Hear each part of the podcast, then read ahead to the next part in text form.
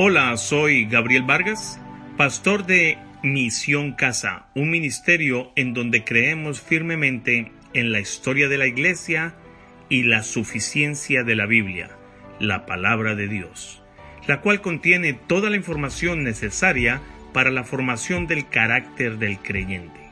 Para mayor información, les invitamos a visitar nuestra página web www.misioncasa.org. Gracias por escucharnos. Ahora les dejamos con el mensaje central para el día de hoy, anhelando que este sea de mucha edificación para sus vidas.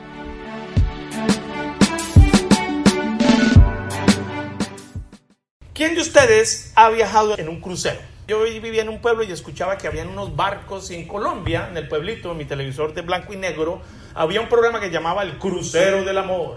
Y eso era un barco grande y yo decía, uy, Dios mío, eso cómo flota. ¿Cómo es que hace Dios para sostener un aparato tan pesado sobre, sobre esas aguas? El barco posee una eslora, que no me conocía yo ese nombre, eslora, o sea, de largo, la capacidad de 345 metros, el promedio. Creo que aquí mi hermano Heriberto estuvo en barco, Arnoldo fue también naviero, y, los que hemos tenido la oportunidad de pisar un barco, pues 345 metros una manga de 41 metros. Yo tenía en la casa un mango de, 7 metros, una manga de 41 metros de anchura. Y un calado de 10.1. En Colombia teníamos un calado, que es un pan duro que se come con agua de panela, pero este barco tiene un calado de 10.1. Qué tremendo para navegar a una velocidad de 30 nudos. ¿Quién sabe cuántos, cuántos kilómetros por hora son 30 nudos? Aproximadamente 55.5 kilómetros por hora, a la velocidad que yo manejo. 55.5 kilómetros por hora. Y puede acomodar hasta 3.500 personas en un tamaño normal, hasta 4.000 y pico, parece que ahora, y una tripulación además de 1.300 personas. Así que, hermano, es sorprendente el peso de un barco. 227 toneladas de peso. ¿Cuánto pesa usted? No, hablemos de ese tema. Diciembre acabó de pasar. Hermanos, y, tuvimos la bendición de ir en un aparatico de esos con mi esposa, con mis hijos, eh, por tres días. Y lamentablemente no disfrutamos lo que teníamos que disfrutar por falta de conocimiento. Ya ustedes conocen la historia, llegaron a, llegamos un día y hablando con una familia que fue a ese mismo crucero, dijeron, ¿y ustedes tuvieron la noche de, de gala con el capitán? Y yo dije, no, porque no, no teníamos el vestido para ir. Pero ¿cómo no lo prepararon si todo el mundo lo primero que prepara son los vestidos elegantes para la noche? Yo le dije, no me sentí, no pensé que pudiera entrar. Pero también comieron en, en, en la parte del restaurante elegante. No, yo no tengo tanta plata. Pero sí está incluido en el tiquete. Y bueno, nos dimos cuenta que estuvimos mucho tiempo comiendo pizza y en, el, en la recámara, pues tratando de disfrutar del barco, pero había había tantas oportunidades de disfrutar este viaje que por falta de conocimiento no le sacamos jugo a ese etiquete. El cristiano tiene tantas bendiciones, pero tantas que por falta de conocimiento están llevando la mayoría una vida tan encerrada, pudiendo vivir las grandezas de las promesas del Señor, pero lamentablemente por falta de conocimiento muchas personas no saben que además de los mandatos que esta mañana nos dijo Heriberto, también hay promesas. Y las promesas no las podemos sacar de la Biblia. Ahora, mucho cuidado. Si usted vino hoy aquí a la iglesia buscando solo las promesas de Dios, se va a estrellar. Porque siempre antes de una promesa hay un mandato. Resistir al diablo y huirá de vosotros. ¿Qué dice antes? Someteos a Dios. Resistir al diablo y huirá de vosotros. O sea, el mandato es someteos a Dios. Pero nos venden solo las promesas. Una de las cosas que más me llamó la atención de este viaje eh, fue que a pesar de que es un aparato tan pesado, yo no me daba cuenta. Yo sentía que había vibración en ciertos momentos, pero yo nunca sentí que giró a la derecha o giró a la izquierda. Realmente por la velocidad que llevaba y por su dimensión, yo estando en la mejor recámara que yo pude contratar por 150 dólares la noche para cuatro personas, es decir, al lado del motor, del, del, crucero, pero estaba en el barco, aleluya. Está en el barco. Pues no hay ventanas. Y una persona que no tiene una ventana no puede ver si en el barco gira o no gira. ¿Qué se requiere para que usted sepa si el barco gira? cambia de rumbo. Una brújula. Una brújula. Y me dio por abrir el celular y poner la brújula encima de la cama. Y evidentemente en la mañana veía que íbamos hacia allá. Y en la noche la brújula estaba el punto totalmente hacia otro lado. Hace ocho días les pedí el favor que cada uno de ustedes apuntara a dónde queda el norte. ¿Se acuerdan? Y todos, unos apuntaron para allá, otros apuntaron para allá, otros para allá y otros para allá. Eso está pasando en el Evangelio de Cristo. Mucha gente no sabe dónde es su norte verdadero. ¿Cuál es el norte verdadero del cristiano? Cristo, Cristo. ¿Hacia dónde debemos mirar siempre? Hacia la palabra de Dios. Hacia la palabra de Dios. Jesucristo cuando vino a la tierra, desde que nació, miró Jerusalén. Siempre caminó hacia Jerusalén. Nosotros debemos caminar hacia lo que el Señor nos dice aquí. Amén. Pero lamentablemente muchos cristianos hoy día andan desubicados porque caminan por vista y no por fe. La vista nos asusta. Hermanos, me dio por poner la brújula del celular y evidentemente vi que, que cambió de rumbo. La fe cristiana a través de la historia, amárrese el cinturón a esa silla, aunque usted no lo crea, se desvió de rumbo. Jesucristo puso unas coordenadas perfectas, se fue al cielo, envió al Espíritu Santo, nuestro paracleto, nuestro ayudador, pero el hombre, por no poner atención a las escrituras específicamente, sino a filosofías baratas, se empezó a mover el barco y la institución ya no estaba apuntando hacia lo que Cristo envió, sino se le puso cargas como las de Saúl, se puso a mirar más en la fortaleza propia del hombre y no en el que fundó la iglesia. Hoy espero que con las coordenadas que traigo, ustedes y yo podamos volver a poner nuestras vidas en el norte verdadero que es Cristo, que es el que nos sustenta.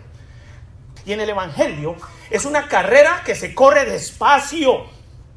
¿Quién decía despacio que voy deprisa? Napoleón. Tómense en el tiempo de amarrarse los zapatos, tómense en el tiempo de mirar todo su vestido, revisen las maletas, revisen que apagaron el fuego, revisen todo, háganlo despacio porque te voy deprisa. Yo no tengo tiempo para devolverme a arreglar lo que ustedes no arreglaron. El que quiera correr la carrera cristiana rápido se va a tener que devolver varias veces a tratar de solucionar lo que no quiso solucionar despacio. Y un barco camina despacio y llega a un punto final, ¿no? El 31 de octubre de 1517, un hombre sacó una brújula porque Dios se lo mostró y clavó 95 tesis en una puerta de una catedral, la catedral de Wittenberg en Alemania. Y ahí Dios volvió a restablecer la alineación que por más de 1500 años el hombre desvió. Y eso, eso duele. Hay un pastor en República Dominicana que se llama Miguel Núñez, doctor además, que escribió en uno de sus blogs, si usted quiere buscarlo, el blog se llama Integridad y Sabiduría. Escribe sobre estos, estos cinco principios que los vamos a tratar. Él los escribe en, resuma, en resumido, pero yo pienso que es importante que lo planteemos en cinco prédicas. Pero básicamente dice lo siguiente. Lo que comenzó con una simple protesta de parte de Martín Lutero en contra de una serie de prácticas religiosas de parte de la Iglesia de Roma, culminó siendo un movimiento transformador de la Iglesia y de toda la sociedad. Dios usó un varón, le reveló que el barco se había movido y estaban sucediendo cosas gravísimas en la Iglesia católica. De nuevo, la palabra católico significa Iglesia Universal de Cristo. Usted si es cristiano, usted es católico. Pero nosotros los cristianos somos protestantes de lo que sucedió ese día, que salió a la luz. Ahora somos protestantes de la Iglesia Católica Apostólica Romana. ¿Por qué? Porque ser católico significa Iglesia Universal, incluye toda raza, toda persona, sin, importar la procedencia, pero ellos lo limitaron para Roma. Iglesia universal, pero limitada no es. Ahora, nosotros somos iglesia eh, católica, apostólica y cristiana. Es decir, volvió Dios a poner el alineamiento y el centro de la palabra de una iglesia cristiana es la palabra de Dios. De hecho, la Iglesia Católica, y de, yo soy católico de nacimiento, ahora protestante cuando nací de nuevo. Me acuerdo mucho que el centro de la Iglesia Católica son la ritología. Yo sabía en qué momento me iba a arrodillar, yo sabía en qué momento se iba a acabar, yo sabía que en el momento de la palabra se iban para un lado y desde un atrio predican la palabra, pero no es el centro de la, de la fe cristiana católica. El centro de la fe cristiana católica son los ritos, la institución, Roma, no Cristo. Sí se predica Cristo. Yo aprendí de Cristo ahí, pero no es el centro de la vida del católico. Pero cuando Lutero clava esas 95 tesis, vuelve a llevar la palabra de Dios al centro de la vida de sus seguidores y gracias al Señor se volvió a, poner las coordenadas que nosotros necesitamos para nuestra vida.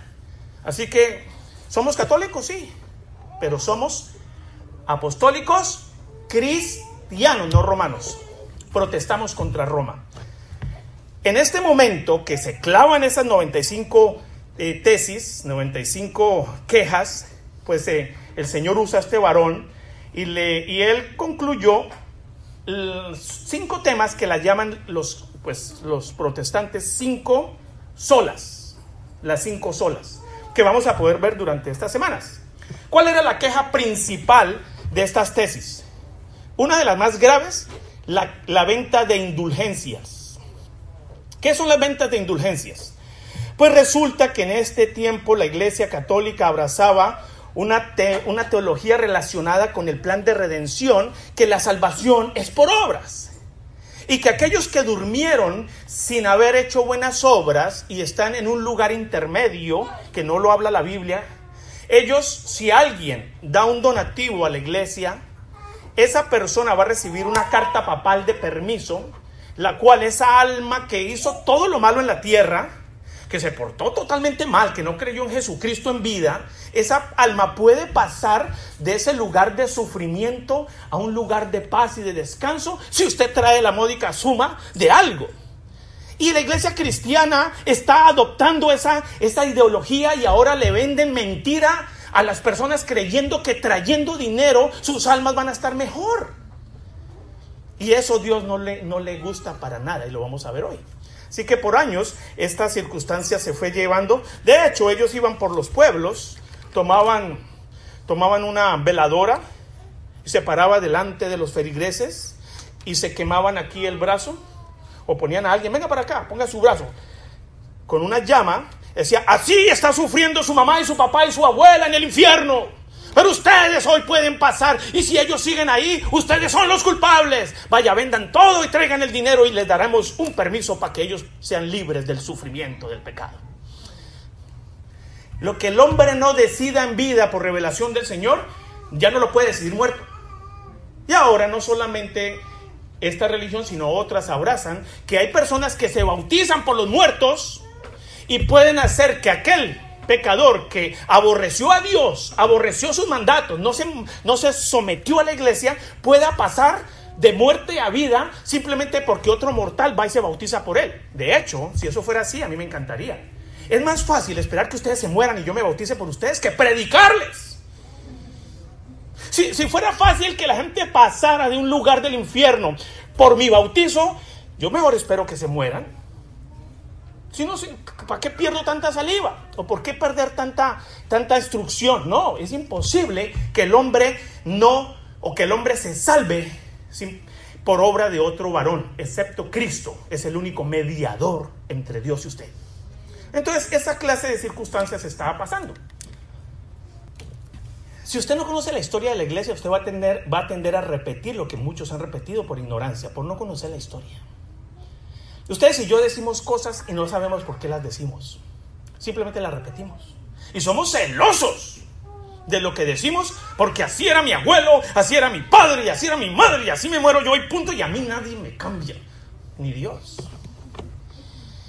Pero al, Señor le plació poner de nuevo la palabra que escribió, no Martín Lutero, que escribió Jesucristo con su sangre que fue dada a los apóstoles y hombres como Agustín de Hipona y otro resto de hombres ahí que siguieron y seguirán hablando de la verdadera línea de pensamiento de Cristo. Pues es la brújula que espero que ustedes y yo podamos no poner en el 2020, sino el resto de su vida. Ya fue establecida la visión para la iglesia. Con el paso del tiempo se hizo necesario resumir todo ese nuevo entendimiento teológico con tal de que otros, ustedes y yo, pudiéramos visualizar eh, de una manera más sencilla, pero no simplista, dice Miguel Núñez, esto, estas solas, que son famosas frases. Hermanos, que si la iglesia de hoy las pone como frontales, sus vidas van a ser en victoria, van a estar en paz, van a poder ver no a través de lo que está sucediendo, sino lo que Dios quiere mostrarle. Primero, lo dice la pantalla, ¿solo qué? Solo la escritura. Hermanos, la palabra de Dios es la máxima autoridad en materia de fe y práctica. Por lo tanto, usted, querido hermano creyente, nada que contradiga la revelación de Dios puede regular su vida. Usted puede estar casada, casado, y usted puede estar casado con un hombre de Dios, pero si ese varón de Dios, estimada hermana, hermano o su esposa, le pide hacer cosas en su matrimonio que no glorifican a Dios, su esposo no es la máxima autoridad de su vida, es la palabra de Dios. Si yo como pastor vengo a decirles que hagan algo que no va de acuerdo a esto, yo no soy su autoridad en su vida. Lo soy en cierta manera para orar, velar por ustedes, pero esta es la palabra que a usted lo rige. Ahora, ¿la conoce? Porque si no la conoce, le va a pasar lo que a mí en el crucero. De hecho, llegó el, señor que limpia el cuarto, me dice, venga, ¿y no me dejar propina? Y decía, ¿propina? Sí, pero es que yo escasamente pagué el ticket, pero bueno, le dejé 20 dólares. Pero después me decían, oiga, acuérdese, después en las charlas me decían, no, acuérdese que cuando usted pagó el, pique, el tiquete ya las propinas estaban incluidas. Bueno, digo 20 dólares, pues, pero hay cosas que hasta uno da más. Hermanos, hay mucho cristiano que prenden un televisor, escuchan un programa y le sacan 3 mil, 4 mil dólares porque creen que están haciendo lo correcto delante de Dios y sus vidas se vuelven miserables por no ir en el orden que el Señor establece. Dar no está mal, pero dejarse manipular por falta de conocimiento, mis hermanos, perdónenme que les diga, muchos están en una circunstancia adversa y no por agradar a Dios, sino por querer comprar el favor de Dios, que es lo que ellos venden. ¿Estamos de acuerdo? Bueno, Sola escritura. Segundo, ¿solo qué? Solo Cristo. La salvación solo se encuentra en Cristo. Dejemos de pensar otro medio, otro camino. Solo Cristo, excluyendo así familia todo otro camino para llegar a Dios. Acuérdense de lo siguiente sencillo. La fe o la religión en el planeta hay dos opciones. Una opción es que usted se comporte bien, sea bueno, no peque, que usted obedezca todo para que pueda usted llegar a Dios y Dios lo salve. Ese camino no se lo recomiendo, ese camino es por obras. La Biblia dice que usted estaba muerto en sus delitos y pecados y Dios mandó a Jesucristo a que bajara a usted siendo pecador y le diera vida y vida en abundancia, para que ya estando en vida, ahora sí haga buenas obras para la gloria de Dios, no para su salvación. Mientras usted se meta por este camino para ser salvo, Jesucristo simplemente es un esclavo. Pero mientras usted hoy se le revela que Cristo bajó a usted para salvarlo, ahora su fe es por agradecimiento, no por conveniencia. Y su relación con Dios es excelente cuando usted vive una fe por agradecimiento, no para ganar nada, sino en, gratitud de que Él en la cruz ganó todo. Su relación con Cristo va a estar mucho mejor porque usted ya no viene para conseguir nada, ya todo lo pagó Cristo. Qué bendito, qué bendición. Pero hay muchos que ya tienen que ser buenos porque si no pierden, pues claro que la pierden, porque depende de sus esfuerzos. Cambio aquí, depende de que el que comenzó la buena obra, él la culminará, Filipenses 1.6. Él la culminará. Él puso su sello en su vida y él te esforzará. Él te trajo hoy aquí, ¿sabías? No, yo fui el que decidí. Ah, ¿qué decidió? Él puso mucha gente para que hoy tú llegaras aquí. Él. Porque todos somos enemigos de Dios. Si Él no nos traera, no estaríamos aquí. Utilizó me, se llama eh, medidas de gracia. Utilizó la familia, a la tía, al hermano, al primo, una prédica, un mensaje. Se tomó 15, 20 años, sí, pero lo trajo. Dios es bueno. Para que Él se lleve la gloria y usted diga, no, es que yo vine y le di una oportunidad a Cristo. Mm, Cristo hoy le dio una oportunidad a usted. Sola gracia. La salvación es un regalo de Dios. Por tanto, es algo que el pecador recibe de forma inmerecida basada en los méritos de Cristo, no de el hombre. La gracia es un regalo inmerecido. Entonces, ¿qué merecíamos? La muerte. ¿A qué quieren que le suelte? ¿A este el justo o a Barrabás? A Barrabás, al pecador, al asesino, al malo. Jesucristo tomó el lugar de Barrabás, que es usted y yo. Un regalo inmerecido. El que merecía salir libre era Cristo, pero frente a Poncio Pilato tomó su lugar y el mío. Salió el pecador como usted salió libre. Y ahora usted lleva el testimonio de Cristo, no el suyo, el de Cristo donde quiera que usted vaya. Hermano, la iglesia muchos le dicen, cuide su testimonio. Su testimonio con todo respeto, haga lo que quiera. Es el testimonio de Jesucristo en usted el que tiene que usted llevar. Si usted lleva su testimonio, usted no salvó a nadie. Pero Dios lo escogió a usted como un vaso de barro y puso su testimonio en usted. Él llevó en la cruz sus pecados y usted lleva su pureza donde quiera que vaya. Por eso usted no puede hablar mal, por eso usted no se puede quejar. Se puede, pero medite quién es el que habita en usted, porque es el testimonio de Cristo, no el suyo. Y cuando usted entiende eso, pues ya evita muchas cosas que usted antes hacía. Eso le ayuda a pensar y mejorar su relación con Dios, porque es Cristo el que importa, no nosotros. Sola fe sola fide. La salvación solo puede ser recibida cuando nosotros ponemos nuestra fe, que es la fe de Dios, que nos la presta para poder ver, en aquel que murió por nosotros. Y ahí se excluye toda posibilidad de que nuestras obras contribuyan. Eh, qué feo, ¿no? O sea que nada, si él vio que yo me había levantado a las 3 de la mañana para hacer esto, hacer esto, limpiar el baño y arreglar, y, eso no me sirve para mi salvación, no, para nada. Al contrario, ve y dile al Señor que tú eres bueno y Él te va a decir, necio, porque haces lo que yo te mando, ¿te sientes bueno? Vaya, y me cuenta cómo le va con Dios. Hermano, ninguna obra lo llevará hasta el cielo. Ahora le van a pedir cuentas por sus obras, que es diferente.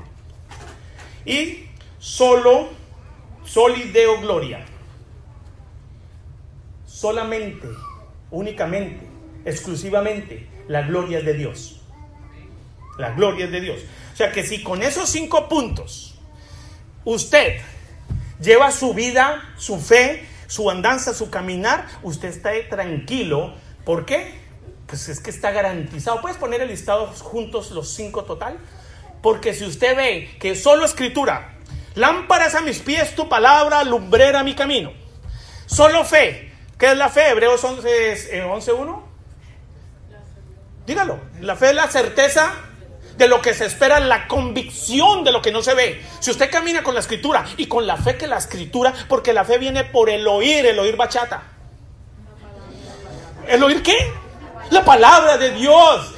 Sí, no es oír cualquier bobada. Es más, las malas conversaciones dañan sus buenas costumbres, dice la palabra de Dios.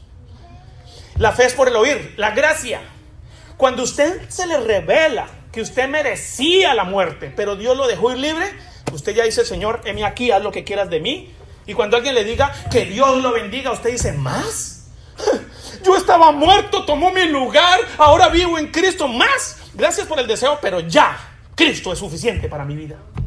Suficiente. Porque para mí el morir y el vivir, todo lo tengo por basura, y alguna versión dice por estiércol, con tal de conocer a Cristo más, crecer más en Él. Y sola fe, ya vimos esa, ¿no? Solo gloria. O bueno, solo Cristo. Cristo y solo Cristo. Solamente en Cristo, solamente en Él, la salvación, la salvación se encuentra en Él. No hay otro nombre dado a los hombres, solamente en Cristo. ¿Sí, hermana? ¿Se lo sabe, hermana? ¿Lo ha cantado cuántas veces? Pastor, 50 años cantándolo. Solamente en Cristo. Oremos. Excelentísimo Dios Padre. Cerremos nuestros ojitos, bajemos la cabeza. Todos, para que no se distraigan con nada. Excelentísimo Dios Padre, esta mañana nos reunimos en este edificio, la iglesia que tu Hijo Jesucristo compró con su sangre, Señor. Padre, gracias por estos medios que son de gracia, que tu Señor, tú, Señor, preparaste desde antes de la fundación del mundo, amado, con el único y soberano propósito de glorificar tu nombre, Dios. Hoy reconocemos que nada que contradiga la Biblia, la revelación tuya, Señor, oh Dios, puede regular nuestras vidas. Así que la vida de Misión Casa depende, Señor, está y únicamente demandan las sagradas escrituras, las cuales, Señor, nos dejan claro, nos declaran que solo Cristo y solamente en Él se encuentra la salvación, Padre. Excluimos esta mañana todo otro camino para llegar a ti, oh gran Dios, porque nadie va al Padre sino a través del Hijo y nadie va al Hijo si el Padre no lo revela. Señor Dios, hoy reconocemos que la salvación es un regalo inmerecido por parte de ti, por tanto es algo que nosotros los pecadores recibimos de forma inmerecida. Padre, que la salvación solo puede ser recibida cuando ponemos nuestra fe, Señor, eh, y en esta mañana, en aquel que murió por nosotros, excluyendo toda posibilidad de obras que puedan contribuir en, este, en esta labor, Señor. Esta mañana reconocemos que el propósito de la salvación que recibimos es glorificar tu santo nombre, oh Dios, creador del cielo y de la tierra. Clamamos juntos, Señor, hoy en Misión Casa que ayúdanos, Padre, a, valorar más estos medios de gracia por la cual el hombre tiene la brújula del norte verdadero, Señor, que es Cristo, el lucero de la mañana, el cual alumbra, Padre. Y hoy espero que a través de este mensaje nazca en el corazón de algunos, Señor Dios, que no te conocen. Todo esto lo pedimos en el nombre de Cordero perfecto que quita el pecado del mundo, nuestro Señor Jesucristo y el pueblo de Dios dice. Amén. Amén.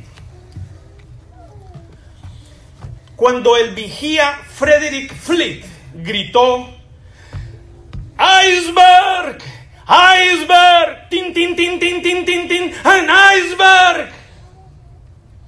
Ya era demasiado tarde la noche del 14 de abril de 1912, familia. El Titanic se encontró con un inmenso bloque de hielo de tan solo 400 metros de distancia. Hmm. Parece surrealista, pero aquel fallo dio trágicas consecuencias debido a un absurdo olvida, olvido y exceso de confianza de la tripulación.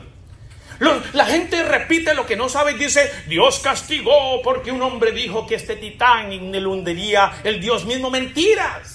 Ese Titanic se hundió por exceso de confianza. 14 embarcaciones se hundieron en el mismo lugar durante muchos años atrás y ellos sabían que ese lugar era peligroso. Echarle la culpa a Dios de que estamos mal es fácil.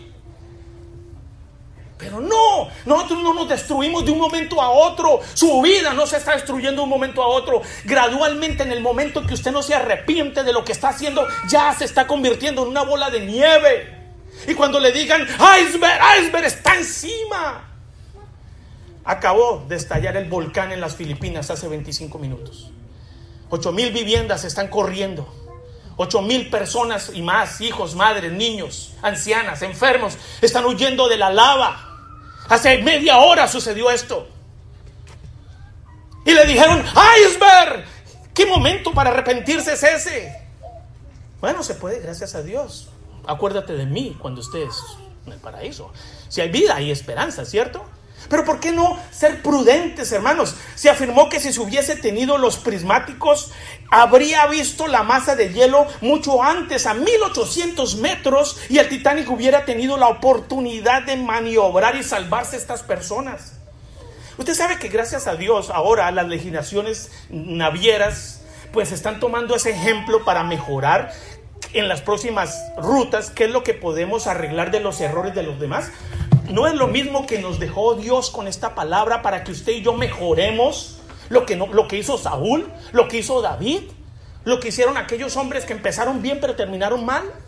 Hermano, pero no queremos ver la historia de la Biblia, no queremos ver, nos mandamos a las aguas sin tomar las medidas correspondientes. Y después vamos a decir, Steinberg, eso fue el capitán que dijo que nadie lo iba a tumbar. Mentira. ¿Cuál fue el primer problema que manifestó esta embarcación? El diseño. Hermano, el acero que se empleó en el casco del buque era el de mejor calidad en aquella época. Pero no obstante, el 11% de los remaches que unían las chapas estaban hechos de acero mezclado con escoria. Acero de baja calidad. Cuando se produjo el roce, no hubo impacto del iceberg con la parte de abajo, pero comenzaron a entrar 3 toneladas de agua por segundo. Yo no sé si usted está tomando leche adulterada cuando usted tiene vianda aquí. Y cuando venga la estrellada contra el iceberg, usted se va a inundar de incertidumbre, de miedo, de temor, de angustia. ¡Corran todos! Bueno, ¿cómo no correr ante esa circunstancia, no?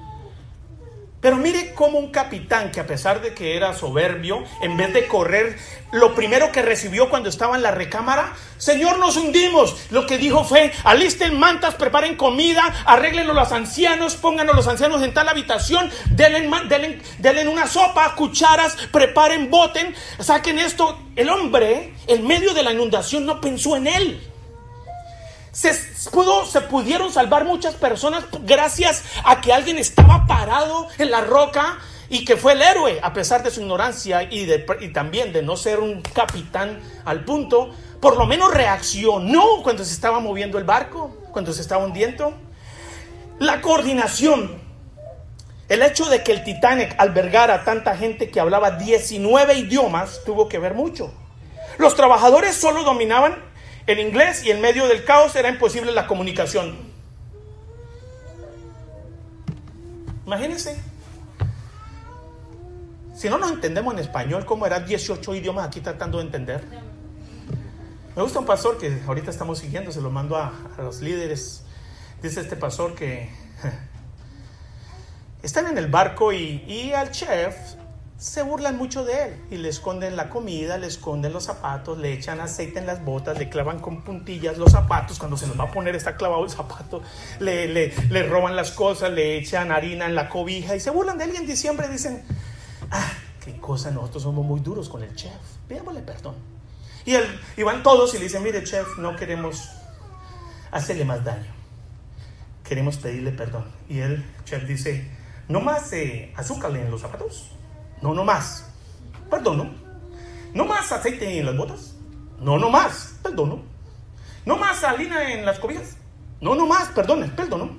Y así el listado no más. Dijo, ok, no más escupirle en su comida. Hermanos, Dios santo, a veces no nos entendemos, pero cada quien quiere hacer su propia justicia.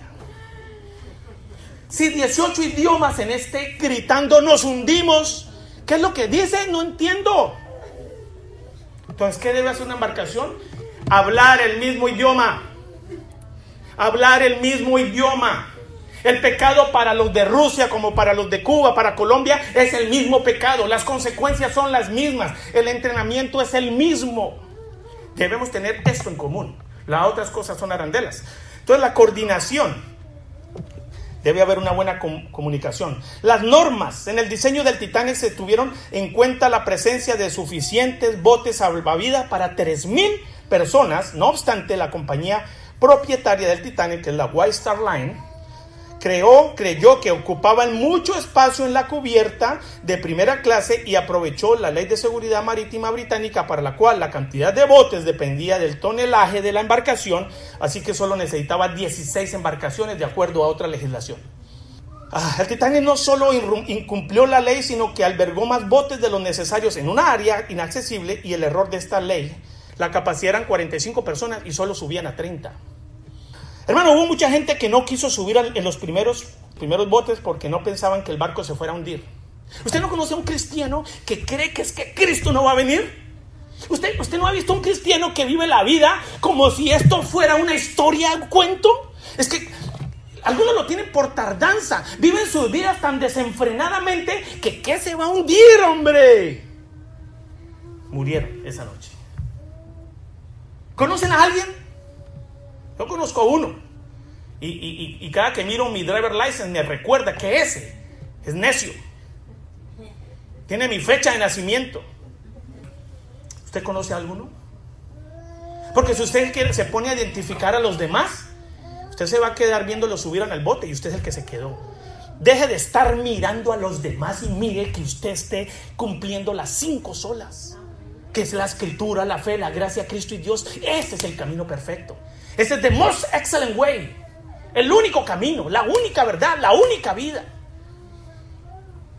Hermano, en la ecuación, parte de la tripulación otorgó preferencia a las mujeres y a los niños, que está bien, pero prohibió el acceso a los hombres, mientras otros sí lo permitieron con platica. El que tenía plata se montó, el que no tenía plata no se montó. ¿Y qué fue lo que hundió verdaderamente el barco? El exceso de confianza.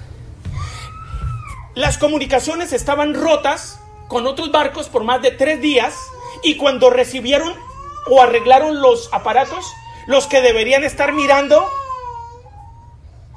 estaban mandando telégrafos a Nueva York diciendo vamos bien.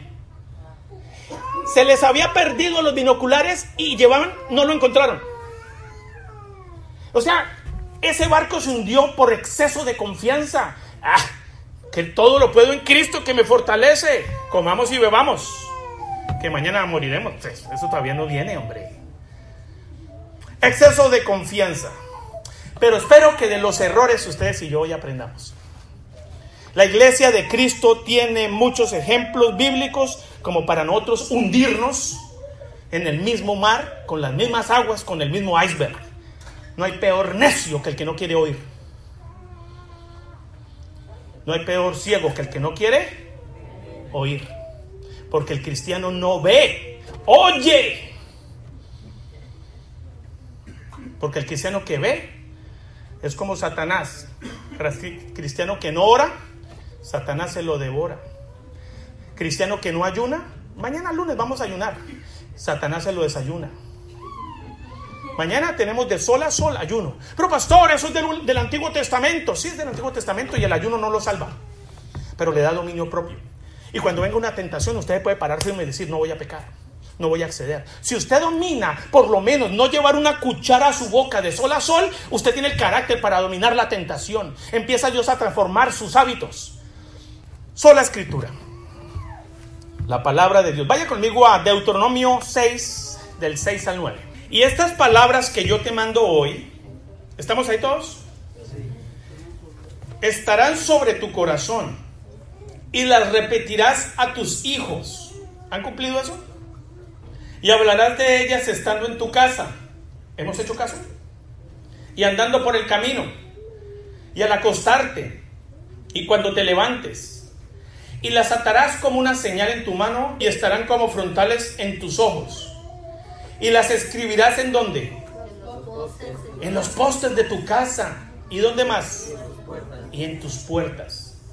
Hermanos, algunos lo llaman el Shema en hebreo, que es algo que los jóvenes de ya 10 años ya conocen esto lo conocen pero perfectamente. Si yo le pidiera al favor a uno por uno que pase y me diga los 10 mandamientos, cada uno lo haría. No nos lo sabemos, en la realidad. Nos los parafraseamos. Porque los diez mandamientos, los cuatro primeros es su relación con Dios. Y de ahí se saltaron a honrar a padre y madre, que es una relación a nivel horizontal, a nivel eh, eh, vida, a nivel social, para protegernos, no robar, no desear, no matar, honrar. Pero el problema de que yo crecí es que a mí no me enseñaron los primeros cuatro con el temor reverencial que me hubiera ahorrado tantos problemas que yo dejaría de haber pecado porque no hubiera tenido un mejor concepto de Dios. Pero podemos trazar una línea hoy y, y aprendernos la palabra. Y estas palabras que yo te mando hoy estarán sobre tu corazón, estarán sobre tu vida, en tu mente, lo que está diciendo. No aquí, aquí. Lo que tú hagas, todo lo procesas a través de esto. Sencillo. ¿Voy a pecar? Delicioso. Un momento. ¿Qué causa que yo peque? ¿Qué pasa con mis hijos? ¿Qué pasa con mi relación contigo? ¿Qué pasa con mi trabajo? ¿Qué pasa con mi salud? ¿Qué consecuencias tengo de, este plato tan rico? Después de que lo coma, ¿qué, ¿qué pasa con mi vida? Si la palabra de Dios la tienes aquí, vas a ver que Santiago capítulo 1 versículo 10, 12 dice, bienaventurado el varón que soporta la tentación porque una vez haya pasado la prueba recibirá la corona de vida. Si usted no tiene Santiago 1, 12 en su corazón, ¿cómo lo puede? Comiendo va a decir, ah, comamos y bebamos, que mañana Dios me perdona. Hermano, en los días actuales en que la palabra de Dios frecuentemente es mencionada, pero más como un argumento intelectual, como un revólver teológico que hay muchos que se sofanan, ¡tum! cuando usted dice algo de una vez, ¡tum! le lo quieren bajar su cabeza porque a lo mejor metió a Moisés en la ballena, pero no como una vivencia personal y viva que además de este argumento intelectual está siendo trasvasijado, como que alguien escucha algo y dice, la Biblia dice que madruga que Dios te ayuda. ¿Dónde dice eso? No lo dice. Pero repetimos cosas por tradiciones orales. Las generaciones lo repiten, lo dicen y se conforman con esta clase de relación que es como yo, Gabriel Vargas, autor de esta frase. vanidad de vanidad, esto es vanidad, ¿no? El cordón umbilical. Mi fe es de otro. Yo estoy conectado es a la fe de la prima hermana de la mujer del mocho. Si ella tiene fe, yo tengo fe. Si yo tengo un problema y ella no me lo soluciona, yo me derrumbo. Si ella tose, yo me enfermo. Pero Dios quiere una relación directa con Él. Párate en la brecha. Así que una carencia de una diligente investigación en un estudio devocional. Pregunta, ¿cuándo fue el último estudio devocional que usted hizo? ¿Usted tuvo un problema cuándo fue que le aplicó la palabra de Dios a su problema? ¿Cuándo? ¿Qué es lo que hace un consejero pastoral? Escucha el problema. Ok, escucha el problema y lo escribe. Al escribirlo, esta es el iceberg. Esto es lo que se ve el témpano. Lo que no se ve es lo que está abajo, que es mucho más grande que lo que sale a flote. Entonces, cuando trae un problema, lo que tenemos que ver, estos son los síntomas, pero no es el problema. El problema nos lo da la Biblia. Y una vez tratamos la Biblia, se, al aire sale de nuevo algo que se llama la solución del problema. ¿Usted aplica la Biblia a sus problemas? Porque conocer la palabra de Dios, muchos la conocen, pero la Biblia ¿La vive? ¿La aplica? Uno de los problemas que Cristina, espero sea esté correcto y Mateo está aquí presente, mis hijos, que a mí me ayudó a, solventar muchos problemas en mi casa, de vez en cuando se me sale el Gabrielito por ahí, es Efesios 4, 20 y algo para adelante, 28, 29. Ninguna palabra corrompida salga de vuestra boca, sino aquella que sea para la edificación de los oyentes. Ninguna. Todas las palabras corrompidas las tengo pero que ninguna salga. Es mi trabajo. Es tu trabajo. Hace poco voy a Fort Walton y me dice una persona, ¿usted, usted va a Misión Casa? Digo, sí, yo voy a Misión Casa. Qué, qué bonito que en Fort Walton estén escuchando de Misión Casa. La fe de mis hermanos está llegando por muchas fronteras. ¿Usted conoce a tal persona? Sí, yo conozco a tal persona. ¿Le puedo pedir un favor? Dígale que, que cuide su boca. Porque lo que dice nos da horror a, los, a nosotros los no creyentes. Nos da horror. Qué manera tan fea de hablar de esa persona. Y sabemos que es de allá porque en todo lado pone que va a misión casa. Pero su forma de hablar le da uno asco. ¿Podría usted hablar con esa persona? Hermanos, es fácil decirse uno ser cristiano, ¿cierto? Pero la palabra de Dios si se aplica que ninguna palabra corrompida salga de vuestra boca. Y con ese solo asunto le cuento que su paz en su casa llega. Haga, por favor, comprométase en esta semana a ese versículo.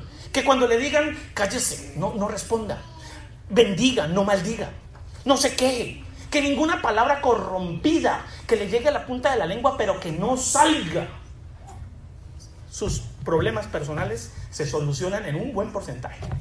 Hermanos, muchos de los devocionales de hoy no son más que teorías, pues dedicamos todo nuestro tiempo al ocio y a la distracción, en lugar de hacer un espacio para compartir y hablar la palabra de Dios. Está bien que pasemos rico, está bien que molestemos, está bien que juguemos, está bien que, que este mundo está demasiado duro como para no reír, pero que de 100 charlas no haya un versículo, ahí hay un problema. Ahí, ahí hay un problema que de mil chistes no haya una palabra de aliento, ahí hay un problema. Pero la ignorancia que está causando el no estudiar la palabra de Dios que aprendemos acerca de Él, pues esta, esto se va a reflejar en aquellos que están, que son enanos espirituales. 20 años en la iglesia, pero nada de profundidad. se ofenden, se ponen bravos, se quejan, se van, acusan. A toda solución le tienen un problema. ¿Por qué? Porque no ponen la palabra de Dios, la suficiencia de la palabra, la que soluciona todo. Hermano, muchos de la iglesia ni siquiera se molestan en abrir la Biblia en sus hogares, salvo hoy. Y a algunos se les quedó en la casa porque no saben dónde están.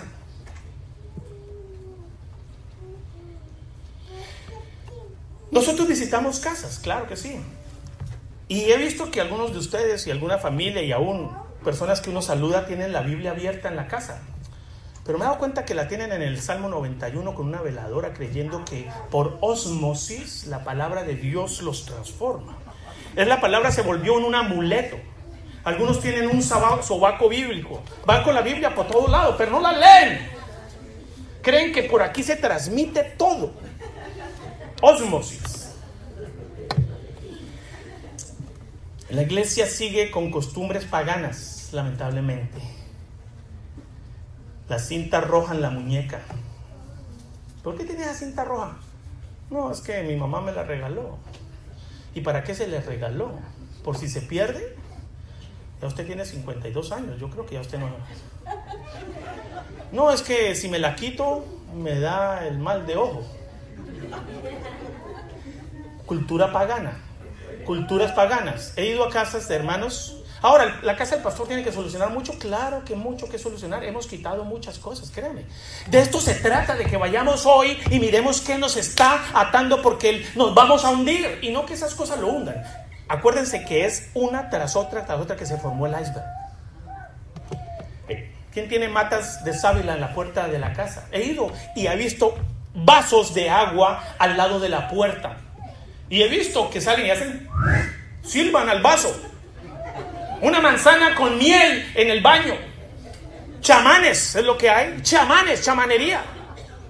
En vez de la fe del Señor y eso los hunde.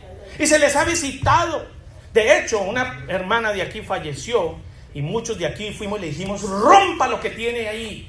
Leyendo el café, leyendo el chocolate, leyendo el cigarrillo. Hermana, eso no le sirve para nada. Yo sé, entonces quítenlo. No, que es que no quiero herir a la que me regaló esto. ¿No quiere herir a quién? Fui a una casa de una persona y no miré el cuadro y no estoy diciendo que yo sea un gran varón de Dios, al contrario, es el peor pecador. Estoy trabajando igual que ustedes. Pero algo me decía el Señor, ese cuadro sin verlo está mal. Yo le digo, no quiero ver ese cuadro. ¿Qué dice ese cuadro? Póngame. Digo, no, es una cruz. Es una cruz, sí, pero ¿qué hay más en el cuadro? Ay, hay una gallina crucificada. Una gallina le digo, yo no lo he visto, quítelo, pero sé que eso no le agrada a Dios. Digo, no me lo regalaron de noche de bodas. De noche de bodas quieren esclavizar su matrimonio y que ustedes se destruyan. Quieren ridiculizar a Cristo, brujería, atar a la persona. Por ignorancia el pueblo se desenfrena. Deuteronomio 6 9. Y estas palabras que yo te mando hoy estarán sobre tu corazón y las repetirás a tus hijos y hablarás de ellas estando en tu casa y andando por el camino y al acostarte y cuando te levantes. ¿Cuál es el propósito entonces del mandato para Dios? Porque Dios quiere que usted repita y repita y repita y repita y repita y repita y repita y repita esto. Para que al por fin se le quede. ¿Cuántos de ustedes ya se saben himnos y hace un año y medio no querían saber de himnos y ahora los repiten en las duchas? Solamente ya, por repetir y repetir. Y ustedes saben que a mí no me gusta repetir, no me gusta repetir, no me gusta repetir, pero te podemos repetir, nos toca repetir. Hoy es más costumbre entre las hermanas de, la fe hablar acerca de, de todo, de falsedad, de mentiras, de fornicación, de lascivia, de rincores, de brujería, parapsicología, hechicería, venganzas. ¡Vénguese! Están escuchando a la doctora Polo. ¿A quién están escuchando?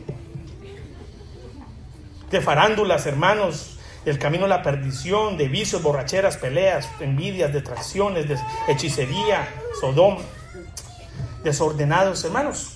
¿Y por qué nos va mal, Señor? ¿Por qué nos va mal? Porque hemos sustituido la palabra de Dios y nos estamos confiando como este capitán que estaba en una noche de gala, mientras iba directo al iceberg, a toda velocidad un barco por mostrarle al mundo que podía batir el récord en llegar de un lado a otro. Quería buscar su pensión, quería retirarse, era el último viaje que iba a hacer y de hecho fue el último. Hermanos, entre los hombres cristianos inclusive es tema conversar acerca de historias de sexo, adulterios, con sus bocas confían que predican a Cristo, a Cristo. Se sofanan del erotismo, muestran sus cuerpos eróticos a todo el mundo y no tienen temor de Dios. ¿Ustedes no saben que, que la desnudez es la, es la vergüenza del pecado? No lo hemos enseñado muchas veces que, que, Dios vino y tapó al hombre porque el hombre se hizo su propio delantal y a él no le gustó que el pecado se, es sinónimo de desnudez. Y Satanás le ha querido vender a la iglesia que no se avergüence de lo que tú eres, muéstralo. Es mejor causar envidia que sentirla. ¿No es lo que dicen muchos? Que, que sufran allá conmigo. Una foto las hermanas. ¿Por qué se voltean?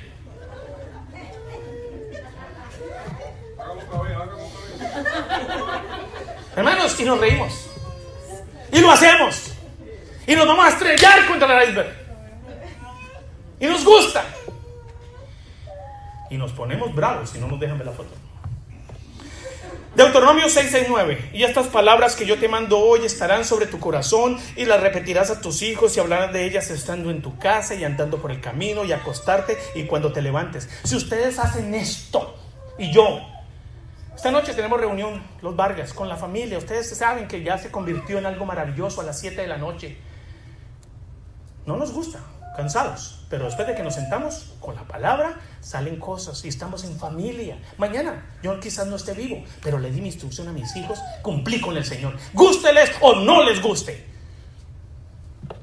Busquemos alternativas bonitas para no aburrirlos, no seamos cantaletosos. Busque, preguntemos de una buena manera, expongamos de una manera agradable, que ellos quieran volver. No nos pongamos bravos y en un momento a otro están cansados. Déjenlos un domingo ir a descansar. No es legalismo. Es amor. Así que, ¿cuál es el propósito del mandato de Dios para su pueblo? De que sea solo la escritura en la primera instancia. Porque si usted no desea la leche espiritual como un recién nacido, usted no va a poder comer vianda. Y va a ver si usted sin dientes está tomando leche. Todavía leche adulterada. Así que, por la misma razón que Jehová condenó a aquellos que no lo alababan fuera del tabernáculo. Ustedes se preguntan por qué Jehová mandó hacer un tabernáculo para su pueblo. Porque el ser humano necesita quien lo dirija. Y si Dios no les pone una norma, una regulación de qué y cómo hacerlo, ese pueblo va a adorar a otros, a otros pueblos. Estaban pasando por medio de pueblos paganos y la única manera de mantener la fe del pueblo de Israel era que adoraran y que solo sacrificaran en el tabernáculo de Jehová. De la misma manera puso la iglesia de Cristo. Ay, yo no me atometo a ninguna iglesia. No, va a tener que pagar el precio de estar mezclando su fe con paganos. Porque así como el tabernáculo, la iglesia está puesta para que usted venga a ordenadamente alabar a su Dios y recibir la instrucción, no un televisor. Mucha gente decidió vivir su fe de televisión, pero ahí pecan porque apenas pasan el televisor, ponen HBO. Y no está mal HBO, pero no hay quien le diga, oiga, eso que está viendo no cumple los diez mandamientos. Ese, hermanos, ¿hay alguien que les hable si están solos? Por la misma razón del tabernáculo, por la misma razón, Dios puso su palabra, para que ustedes no se desenfrenen alabando a dioses paganos. Por eso, porque esto termina mal si usted y yo no obedecemos. Pero lamentablemente la relación de muchos está fría y es un simple formalismo. Isaías 29, 19 dice lo siguiente. Dice pues el Señor, porque este pueblo se acerca a mí con su boca, o con sus labios me honra, pero su corazón está lejos de mí. Y su temor de mí no es más que un mandamiento de hombres que les ha sido enseñado. Los ídolos de ellos son plata y oro, Salmo 115. Obra de manos de hombres, tienen boca, mas no hablan tienen ojos, mas no ven, orejas tienen, mas no oyen, tienen narices, mas no huelen, manos tienen, mas no palpan, tienen pies, mas no andan, no hablan con su garganta, semejantes a ellos son los que lo hacen y cualquiera que confía en ellos. Acercaos a Dios es el mensaje de hoy. Y la única manera en este momento, el momento inicial, el momento que nunca podemos alejarnos es a través de su palabra. ¿Quiere acercarse a Dios? Santiago capítulo 4 versículo 8 lo dice. Acercaos a Dios y Él se acercará a vosotros. Él, es, él inspiró, respiró esta palabra. Cuando usted la abre es hablando con Dios. Él es el autor de esto y el consumador de esta fe. Y el que también es justo y soberano y el que le va a pedir cuentas. Hermanos, predicar sobre el pecado y predicar de pecadores, ese está bien. Pero la palabra nos llueva, gustenos o no nos guste, algunos que se nos sube el barro a la cabeza de que queremos que todo el mundo se arrepienta, pecadores.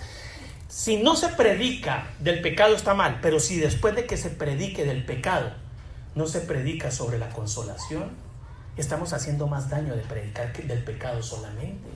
Ustedes necesitan ser consolados, familia. Y entonces, ¿por qué la palabra es importante? ¿Cuál es el propósito de la palabra? ¿Por qué Dios nos dice que la palabra? Mire lo que hace la palabra. Agustín de Hipona, hace muchísimos años atrás, dice, si callas, cuando sabes la palabra, callarás con amor. Si gritas y conoces la palabra, gritarás con amor.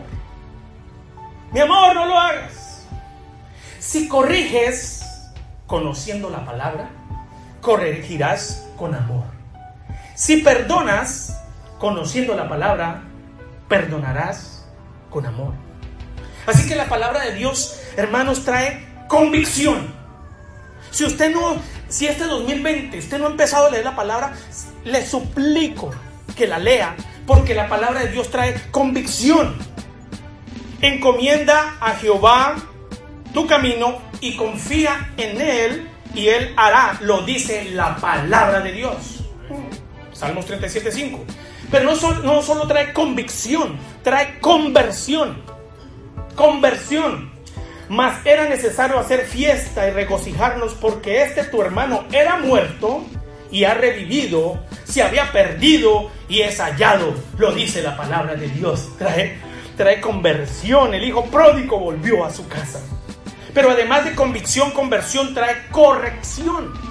La palabra de Dios, toda escritura es inspirada por Dios y es útil para enseñar, para redarguir, ¿para qué más? Para corregir, para instruir en justicia. Lo dice la palabra de Dios, segunda de Timoteo 3:16. Pero además de convicción, conversión, corrección, trae limpieza a tu vida. También lo dice segunda de Timoteo 3:17. Hermanos, a fin de que el hombre de Dios sea perfecto, enteramente preparado para toda buena obra, lo dice la palabra de Dios. Por eso la preeminencia de la palabra de Dios en sus vidas no es negociable. Es el primer paso y luego vamos a ver solo Cristo, solo la fe, solo la gracia y solo Dios. Pero si usted no empieza por aquí, hermanos, muy difícilmente vamos a poder ayudarle. Y ese trabajo lo tiene que hacer usted. Pero últimamente, lo último, que además de convicción, conversión, corrección y limpieza, trae consuelo. Consuelo. Predicar sobre el pecado está bien. Pero si ustedes no llevan una palabra de consuelo, abogado tenéis en el cielo para con el Padre Jesucristo el justo. Siete veces ha caído el justo y siete veces lo levanta Dios. Dios es de varias oportunidades. Así que no te des tan duro, más bien lee la palabra duramente. Porque Dios te perdona si te arrepientes. Y del camino que tú estás llevando hay esperanza si tú pones tu mirada en la primera sola, que es la sola escritura. No otro libro. Puedes leer otros libros. Pero esta es la que guía tu vida. Amén. El anterior mensaje fue servido desde el púlpito de la Iglesia Bíblica Misión Casa. Siéntase libre de compartirlo con aquellos que el Espíritu Santo les guíe. Agradecemos de antemano su apoyo a este ministerio. Para enviarnos sus comentarios pueden hacerlo al correo electrónico que aparece en la página web www.misioncasa.org. Que Dios les bendiga abundantemente. Gracias totales.